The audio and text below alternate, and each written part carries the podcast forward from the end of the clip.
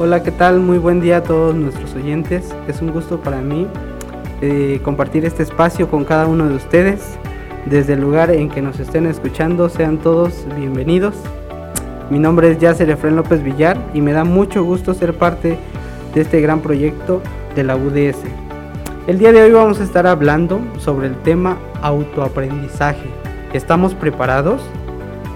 Para abordar el tema nos acompaña el doctor Alejandro Méndez. ¿Qué tal doctor? Muy buen día. ¿Cómo se encuentra el día de hoy? ¿Qué tal? Muy bien, mucho gusto, sobre todo nuevamente participando con la UDS en este nuevo proyecto de difusión educativa, el cual me siento muy nuevamente y gratamente agradecido.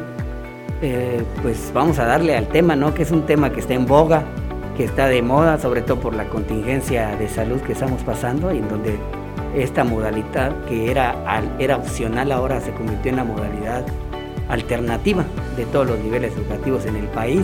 En la iniciativa privada como pública, pues es la opción real que tenemos y es la opción más viable además de ello.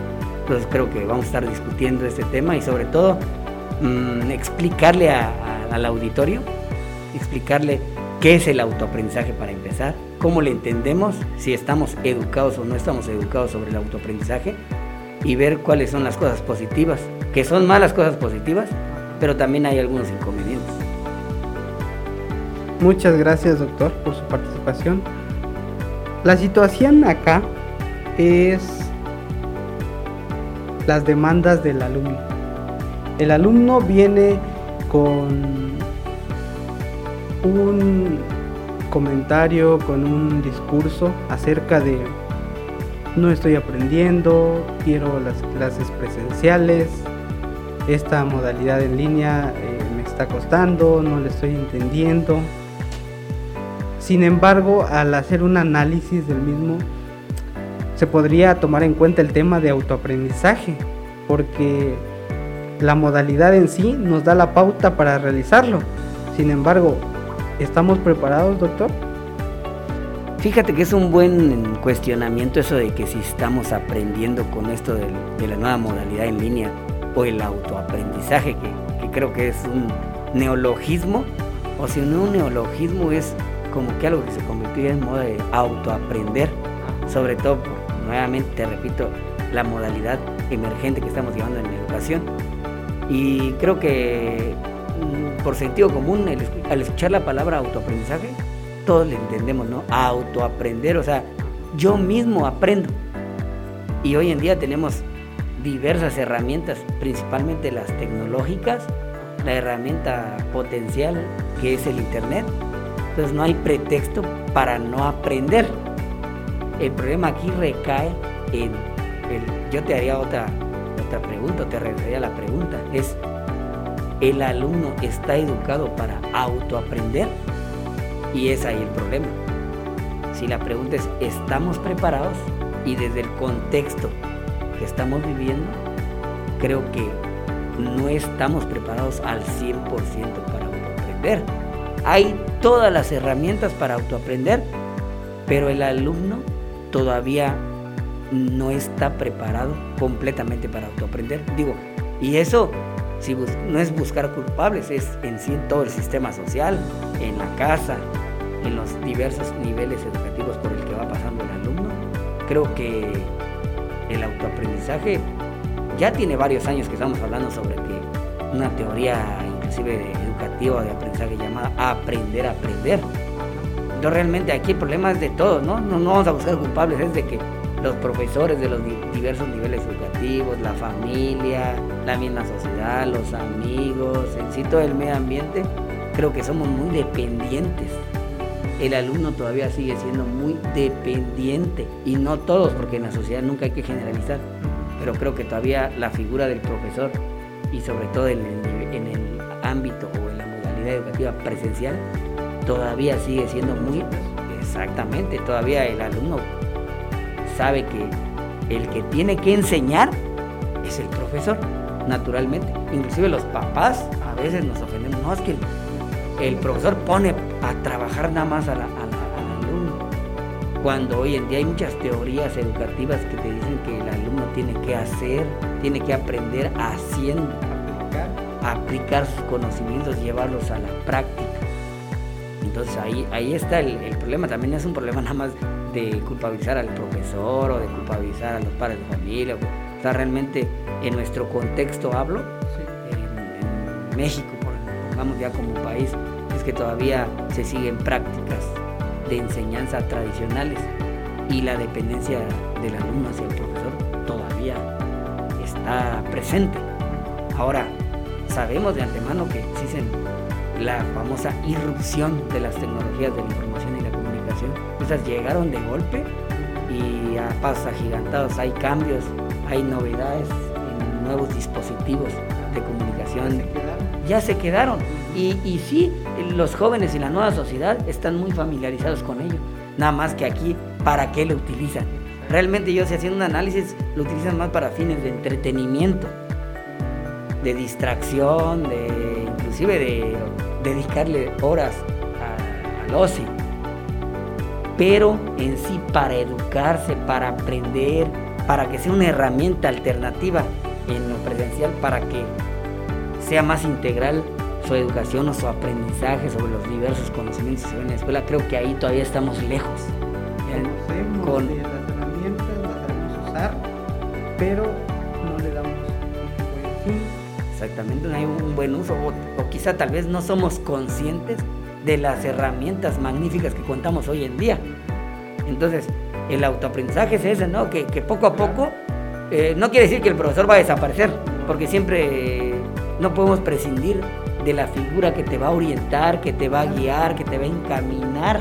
Ya tiene experiencia para resolver dudas. Ajá, pero el alumno creo yo que poco a poco tiene que ser conscientes de que tienen todas las herramientas y principalmente, repito, el internet, ¿no? Este, las diversas fuentes de información que se encuentran ahí.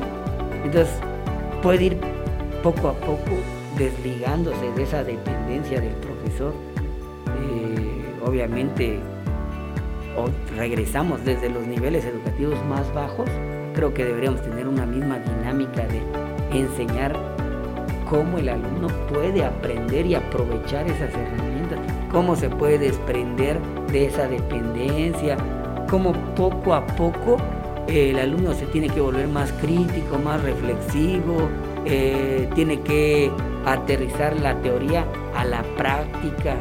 Entonces, en el momento que poco a poco, porque esto es gradual, poco a poco vayamos aprendiendo toda esta dinámica de autoaprender, creo que combinándolo con todo lo que, todas las herramientas tecnológicas que tenemos, pues vamos a hablar de otro tema, ¿no? El autoaprendizaje va a estar, si no superado, vamos a estar bien en, ese tema de, del autoaprendizaje.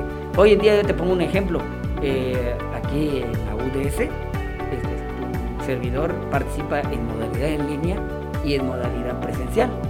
Ahorita con esta opción emergente por la situación de salud, todo lo presencial pues está en línea. Y obviamente, ¿tú quién crees que son los que están teniendo un poquito, si no de problemas, sino una cuestión de falta de adaptación a la en línea o actitud? Obviamente los de presencial, porque pues no estaban acostumbrados, ellos estaban acostumbrados a venir de manera presencial, el profesor regularmente es el que más habla en clase, el profesor es el que les va determinando todo. Entonces, aunque algunos ya buscamos en sí las teorías nuevas, educativas, del aprender a aprender, enseñar estrategias de aprendizaje donde ellos mismos busquen, pero exactamente ese modelo tan famoso basado en competencias, ellos hacen, ya no solo ven desde el ámbito este, teórico. Ajá. Pero entonces te repito, ahorita todo el mundo, hay muchas demandas, ¿no? De decir, profesor, ¿no será que podemos verlo todo por Zoom? Por ejemplo, que ahorita el Zoom está, ¿no? Es, lo máximo para los alumnos. Quieren que todo nuevamente usted me lo dé, porque en los foros yo no, no, me acostumbro, dicen. Entonces realmente, para no estar aquí repitiendo, dando el mismo discurso, es, si me pregunta, ¿estamos preparados? Creo que no todos estamos preparados todavía nos falta. Tenemos las herramientas, ahí están las herramientas, las tecnologías de la información y la comunicación están al por mayor, pero ¿para qué los utilizamos? En sí sería genial que todos empezamos. yo creo que este es un hito, un parteaguas. E, esta irrupción que hubo derivado a, la situación de salud puede ser un, una pregunta que nosotros nos debemos hacer. Hoy, hoy ya tiene que cambiar la dinámica. De aquí para adelante tiene que cambiar. Inclusive regresamos a presencial, pero los profesores tenemos que cambiar. Tenemos que cambiar. Decir, bueno, tenemos esta herramienta. Ahora lo vimos, pudimos sobrepasar esto de estar completamente en línea. Ahora, si me das la opción de estar en presencial, y aparte tener ya todas las herramientas que por emergencia tuve que aprender a utilizar, imagínate, esto puede ser un, un, gran avance y un futuro prometedor para que la educación se vaya divertizando. Muchas gracias por su participación, doctor. Y me surge la, la duda acerca de si no estamos preparados, eh, bien es cierto, eh, lo que usted comentaba, debido a este educación tradicional que se tiene. Eh, el docente da la información, yo me lo memorizo y hasta ahí se queda. Ya no aplico, ya no eh, comparto la información, no. Solamente lo sé y, ya lo memorizo y ya. Sin embargo, ¿qué estrategias podríamos utilizar eh, usted como docente y igual, de igual manera los alumnos para que se vaya rompiendo este esquema de el profesor es lo máximo, él conoce todo y todo lo que dice es verdad, porque hasta eso no tenemos esa parte crítica de decir es cierto lo que dice el profesor o no, pero ¿qué estrategias podríamos utilizar? Nuevamente opinando al respecto, creo que, te repito, el autoaprendizaje no es un concepto completamente nuevo, ni una práctica nueva. Si lo separamos de la aparición de las tecnologías, ahí ya tienen buenos años que se hablan de teorías educativas empleadas en el aula de clases, en el proceso de enseñanza-aprendizaje, que se supone que ya deberían estar superadas. Esa educación tradicional que tal vez algunos, su servidor que es del 80, que tal vez algunos experimentamos, donde el profesor era el todólogo, donde no se le podía, pero no tenías también cómo cuestionarlo, las herramientas, la bibliografía no estaba a disposición. Entonces, esa, esa metodología tradicional se supone en teoría que ya tiene tiempo que pasó. De ahí surgió la escuela nueva, por ejemplo, la escuela crítica, la, la educación basada en competencias. Se supone que en teoría todo eso el sistema educativo lo implementó en los diversos niveles educativos.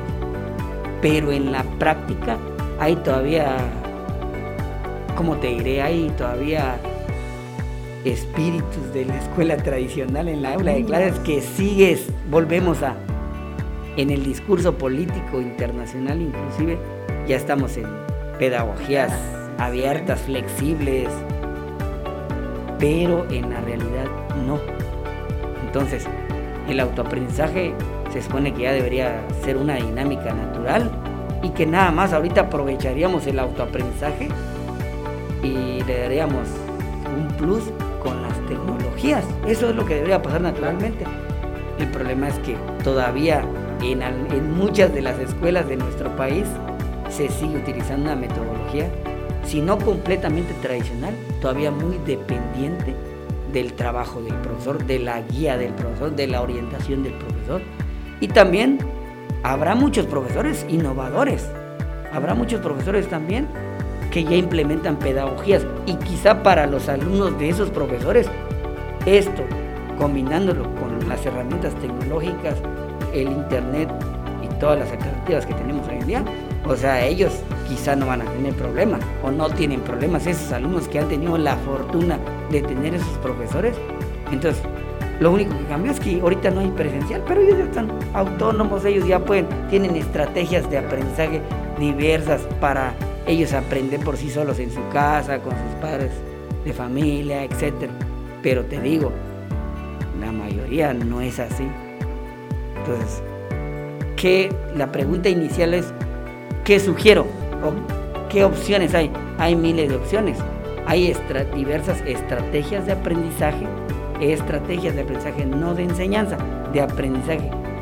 Y sí que las pueden aplicar, por ejemplo, yo te puedo poner la, el famoso subrayado, el, el sacar palabras claves, el hacer un mapa conceptual, el hacer un cuadro sinóptico. el estudio de casos, la resolución de problemas. En el caso de seleccionar una buena información por medio de, del Internet o del famoso Google, que es el buscador, eh, también nosotros los profesores deberíamos enseñarles a cómo discriminar la información. Es decir, yo me meto al Google y busco tal información y me meto a lo primero, ¿no? El famoso rincón del vago, Wikipedia o comentarios de Yahoo, ¿no? O sea, tú también le puedes educar al alumno decir, bueno, ¿por qué no te metes en, páginas de universidades prestigiadas a, nivel nacional e internacional? ¿Por qué no te metes a revistas electrónicas europeas o de América Latina? Eso es lo que falta. Eh, también el alumno no es el responsable total de no tener esta dinámica de autoaprender, porque todo se aprende, todo se aprende. ¿Y quién, quiénes son los responsables de enseñar a que el alumno aprenda a aprender?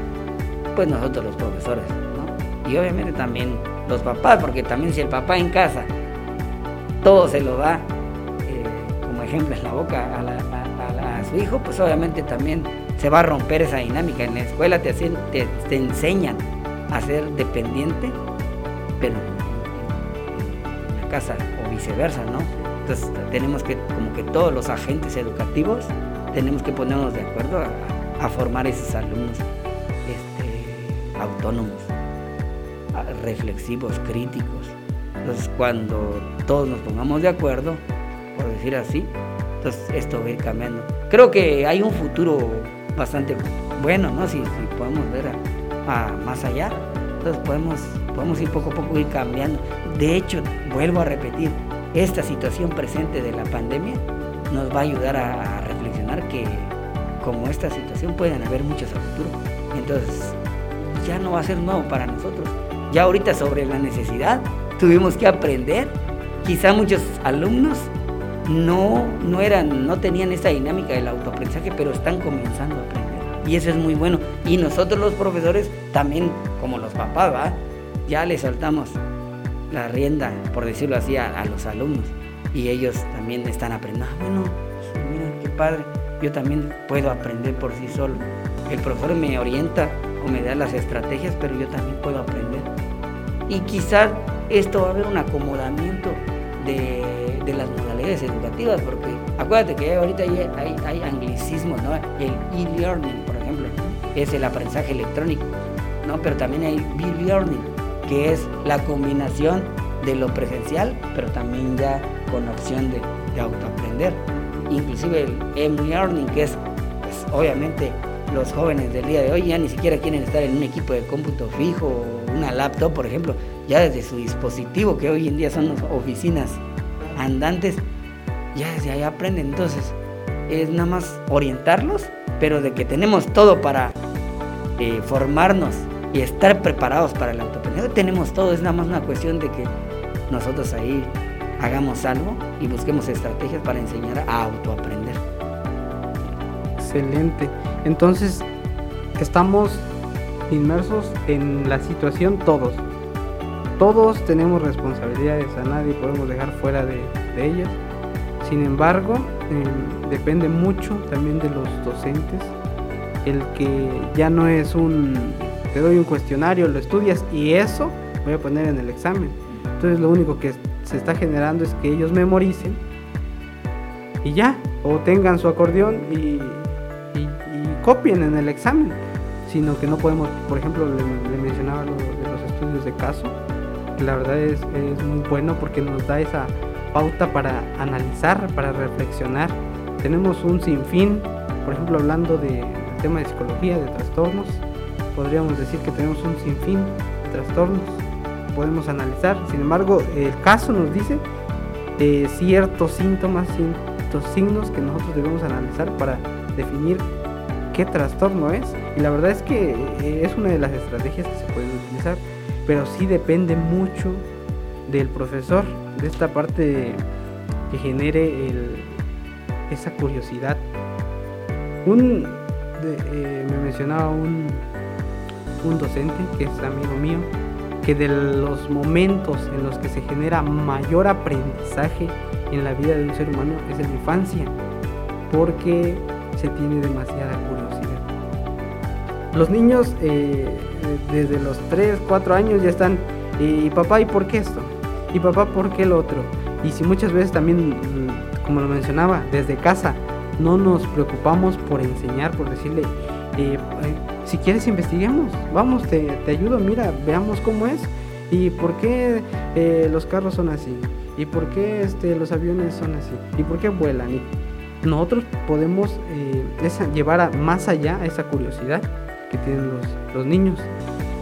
Para ir terminando, me gustaría comentar con usted sobre las ventajas y desventajas que se tienen en esta modalidad eh, emergente que se tiene debido a la, contingencia de salud eh, causada por la, pandemia del COVID-19. Sin embargo, podemos buscar las ventajas y desventajas que se tienen para que nosotros avancemos, no nos estanquemos, no podemos quedarnos con un no estoy aprendiendo y ya, no voy a hacer mis actividades porque no le entiendo y que la institución vea cómo, cómo me regulariza, cómo le hace para que yo pase, sino podemos checar qué ventajas se tienen para que nosotros las aprovechemos y los que nos están escuchando, docentes, eh, alumnos, padres de, familia, que las puedan poner en práctica eh, en la situación que estamos viviendo. Mira, es una pregunta bastante interesante. Porque ventajas son más las ventajas que tenemos que las desventajas, ¿verdad? La principal ventaja es que tenemos todas las herramientas, volvemos a lo mismo, no todo es las tecnologías, ¿verdad? Porque también la orientación pedagógica, en el caso del profesor, es lo determinante, la didáctica. Pero las herramientas, aunque no son el todo, son un medio indispensable hoy en día. Entonces, yo hago un replanteamiento a esta pregunta. ¿Qué hubiera pasado si esta situación de la pandemia presente se hubiera suscitado hace 40 años, 30 años? ¿Cuál hubiera sido la opción alternativa de seguir la escuela? Donde no había, o por lo menos en México no había internet, no había la posibilidad inclusive de tener un equipo de cómputo, de tener esta maravilla de equipos móviles que tenemos el día de hoy, de que no había el famoso WhatsApp, de que no había el famoso Facebook, ¿qué hubiera pasado? Me imagino que en algún momento, con esta enfermedad que era infecto, contagiosa, tan, tan fácil ¿no? de, estar en, en, esta enfermedad, creo que hubiera habido un receso total, porque ni siquiera te ibas a poder ver ocasionalmente con los profesores, tener contacto con los demás. Entonces, pero hoy en día se pudo se pudo sacar adelante esto y se está, se está pudiendo. Pero antes no. Sí, en lo que nos está dando la posibilidad son estas nuevas herramientas tecnológicas. Entonces, ajá, estar en el, en el siglo XXI y como lo pregonaron algunos autores, que hay autores, por ejemplo, yo, yo le puedo recomendar leer a Manuel Castells con la Sociedad Red. Entonces, estamos en una era de la información y la sociedad del conocimiento y con estas tecnologías pues podemos salir adelante. Están a la mano, inclusive, bueno, al menos en el contexto de la ciudad de Comitán, realmente si no tenemos un equipo de cómputo o internet en nuestra casa, pero mínimo en la, colonia o en el fraccionamiento donde vivas, hay un ciberespacio donde puedes ir, o por lo menos ya la mayoría tiene un equipo celular y mínimo por WhatsApp profesores estuvieron mandando las tareas por ese medio. Entonces te digo, ya hay opciones, hubo las opciones, hay las opciones y los, y los alumnos, yo como padre de familia te puedo hablar que por lo menos mi niña no ha estado completamente sin aprender nada durante esta pandemia.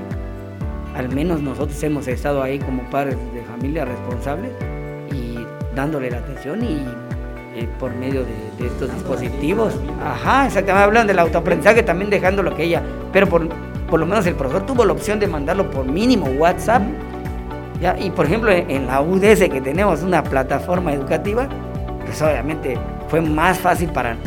No todos los profesores tenían esa opción, ¿no? Esa herramienta, como la tenemos aquí en la universidad, de que teníamos esa plataforma donde ya está totalmente el proceso de enseñanza-aprendizaje, está planeado para que envíen tareas, para que se evalúe, para foros semanales. Entonces te digo, ya hay las herramientas. O sea, el alumno ahorita más que quejarse, tendría que agradecer a los, de la actualidad. Los profesores, en nuestro papel, tenemos que agradecer que existen estas alternativas, estos medios que nos facilitan. Y los alumnos deberían estar agradecidos de que, bueno, al menos no estoy completamente sin aprender, porque en mi casa yo puedo estar generando conocimientos. Entonces, si hablamos de esto que te estoy diciendo, ahí, esas son las, las ventajas que tenemos. Ahora, las desventajas, yo siento que esto eh, de la educación en línea, donde no, donde no estás completamente bajo la observancia del docente, la desventaja es hay una cuestión de honestidad. Porque tú como profesor no te, no te percatas al 100% si el alumno está haciendo la, tarea, por ejemplo, o cierta actividad que tú le programaste, si él real, realmente lo está haciendo, si no está copiando y pegando. Te das cuenta obviamente en la revisión cuando eres consciente de evaluar de manera precisa.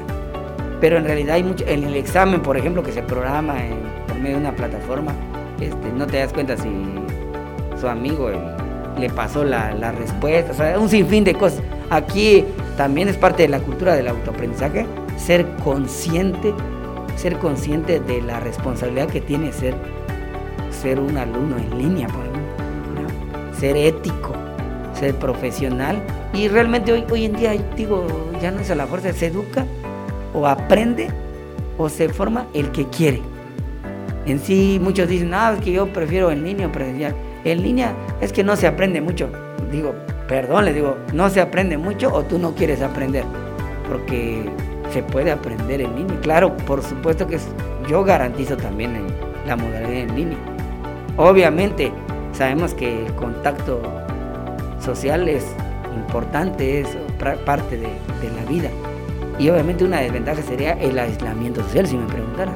Que si completamente fuera completamente en línea, ya no nos viéramos cara a cara, independientemente, independientemente que hoy en día hay herramientas también de manera simultánea como el Zoom o las videoconferencias. Pero creo que yo, obviamente también no hay que ser drástico en esta situación. También es importante la interacción social, pero de esa es la desventaja, tal vez un poco el aislamiento social, pero fuera de ello hay muchas ventajas. Yo, si me dirías como profesor, hay más ventajas que desventajas. Y volvemos a lo mismo. En sí que, entonces, ¿cuál es la tarea que tenemos los profesores? Y en, el, segundo plano, tal vez los padres de familia, ¿qué les tenemos que enseñar a, a los alumnos o a nuestros hijos? Es a que ellos aprendan. Darle las herramientas para que ellos puedan aprender por sí solos. Y obviamente ni los hijos van a, van a poder prescindir completamente del papá, ni los alumnos completamente del profesor. Debemos seguir siendo guías, orientadores. Estar exactamente, ajá. Pero obviamente el autoaprendizaje se puede dar. Tenemos, ya no hay pretexto para decir no voy a aprender. ¿ya? Y algunas escuelas niveles se están preocupando por ello. Vuelvo, digo, no es promoción de, de la universidad, de la UDS, pero pues aquí hay una plataforma. Eh, algunas primarias, quizá particulares, todavía tienen una plataforma, ¿no? O algunos profesores, inclusive hay plataformas gratuitas que se preocuparon por ello. Pero volvemos a lo mismo. ¿Quiénes somos los responsables? Los adultos. ¿ya? Los adultos. Los niños ya en esta dinámica. Imagínate, va a ser un parteaguas, te vuelvo a repetir. Después de esta pandemia, créeme que va a cambiar las cosas, las modalidades y el gobierno inclusive lo está concientizando, ¿no? Entonces yo creo que va a haber una, un rediseño curricular a partir de esto, donde vamos a estar preparados para ello. Y, quizás esto que estamos platicando de el autoaprendizaje, estamos preparados, después en unos 5 o 10 años, no sé, con estos cambios que van pero rapidísimos, ya va a ser ya no, solo va a decir el autoaprendizaje, ¿no? no va a decir la interrogante de estamos preparados. Entonces ya va a ser un, algo normal, ¿no? Ya la, inclusive la figura del profesor ya no va a ser la figura que tenían antes o que tienen ahora, ya va a ser, bueno, mi profesor, mi, guía, ya, mi coach, como dicen hoy en día en otros ámbitos empresariales. Pero, pues sí, así, eso es lo que pinta, ¿no? A futuro. El autoaprendizaje está allá, de aquí en adelante. La información se tiene, está en nosotros, queridos oyentes. Ponerlo en práctica, se tienen herramientas, se tienen las condiciones. Esta pandemia, ah, fuera de perjudicarnos, podría ser un impulso para el aprendizaje, podría ser de mucha ayuda para todos los contextos, todas las áreas eh, de la sociedad. Sin embargo, eh, depende mucho de la responsabilidad que se tenga, del compromiso y la conciencia de cada uno. Podemos ponerlo en práctica, no es complicado, está en las manos. Estamos preparados para el autoaprendizaje, las herramientas se tienen. Sin embargo, la educación tradicional ha influido mucho a que nos haya tomado de sorpresa, a que nos esté costando. Sin embargo, es un buen momento para adaptarnos al cambio, para tomar para bien las herramientas tecnológicas que se tienen. Excelente doctor, muchas gracias por su participación. Fue para mí un placer estar compartiendo este tema con usted. Esperamos tenerlo muy pronto aquí con nosotros nuevamente. Unas últimas palabras que quiera dirigirle a las personas que nos están escuchando. Pues muchas gracias también a ustedes, a la UDS por la invitación y me gustaría ahí abrir un paréntesis, digo porque la crítica se da, ¿no? Este, a los que nos están escuchando, probablemente hay alguno que diga, bueno, es que en el discurso está la democratización de la información y puede decir, no, pues hablas de Comitán, pero siempre sale a veces la persona, mm, si no negativa, fatalista, que dice, no, pero en tales lugares de Chiapas no. Y es mentira, te voy a decir una cosa, es mentira, porque mínimo un celular sí hay. Obviamente, si comparas el ámbito urbano con el ámbito rural o el ámbito en algunos lugares eh, recónditos de nuestro estado, hay una diferencia, pero de que alguien esté incomunicado completamente es mentira. Lo dice, bueno, repetir este autor y me gustaría que lo leyeran por ahí en algún momento, Manuel Castel dice que hasta en el último eh, agujero negro de miseria o cadena, eh, cinturón de miseria que hay en cualquier lugar del, mundo, mínimo tienen una antena satelital. Y nosotros nos vamos a dar cuenta, vamos a varias comunidades, vamos viajando por la carretera y vemos las antenitas de una empresa que no quiero dar comercial, pero ahí están, las antenitas satelitales de internet, ahí están y llegan a todos los lugares. Personas que vienen del ámbito rural a la ciudad y los observas en, en, alguna institución bancaria alguna tienda de autoservicios, lo ves con, con, con, un celular. O sea, tampoco hay pretexto que digan, en algún lugar del mundo están completamente incomunicados. Ya no podemos decir eso.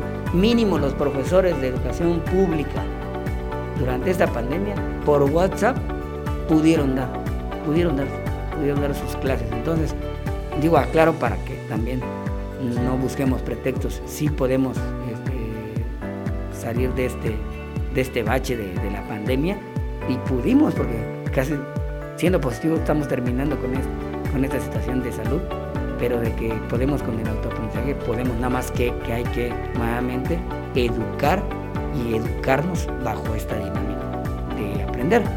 Y por último, nuevamente agradecer a, la, UDS, a mi amigo Víctor Albores, rector de, la UDS, quien siempre me ha tomado en cuenta en los proyectos y felicitarlos, ¿no? porque siempre están buscando innovar, innovar y, hablando del autoaprendizaje, esta es otra alternativa, porque creo que muchos de nuestros alumnos van a escuchar este, e, este espacio en el que el que grabamos el día de hoy. Y bueno, bueno, sí, sí, tenemos que estar dependientes siempre del profesor, tenemos herramientas, vamos a tomar conciencia que se puede y no buscar lo negativo de decir, no, es que presencial. Tenemos las herramientas. Es lo único que yo les, les dejo ahí como reflexión. Tenemos las herramientas y ya depende de, todo, de aprender. Nadie está, nadie tiene prohibido aprender en momentos. Tenemos la información por donde quiera que voltemos a. Es un derecho. Pues muchas gracias. Gracias, doctor. Y bien, usted, querido oyente que nos estuvo escuchando en este primer episodio de la serie de podcast. Agradezco su atención y recuerde, si se sintió identificado con el tema, quiere saber más sobre él o requiere asesoría de nuestros especialistas en acompañamiento psicológico, puede comunicarse al número de teléfono 963-147-7835 o enviarnos un mensaje al correo departamento psicopedagógico UDS gmail.com y con gusto atenderemos su necesidad. Se despide de ustedes el licenciado en psicología, Yacer Efraín López Villar. Los esperamos en el próximo episodio de la serie podcast titulada Educación en tiempos de COVID-19. Saludos.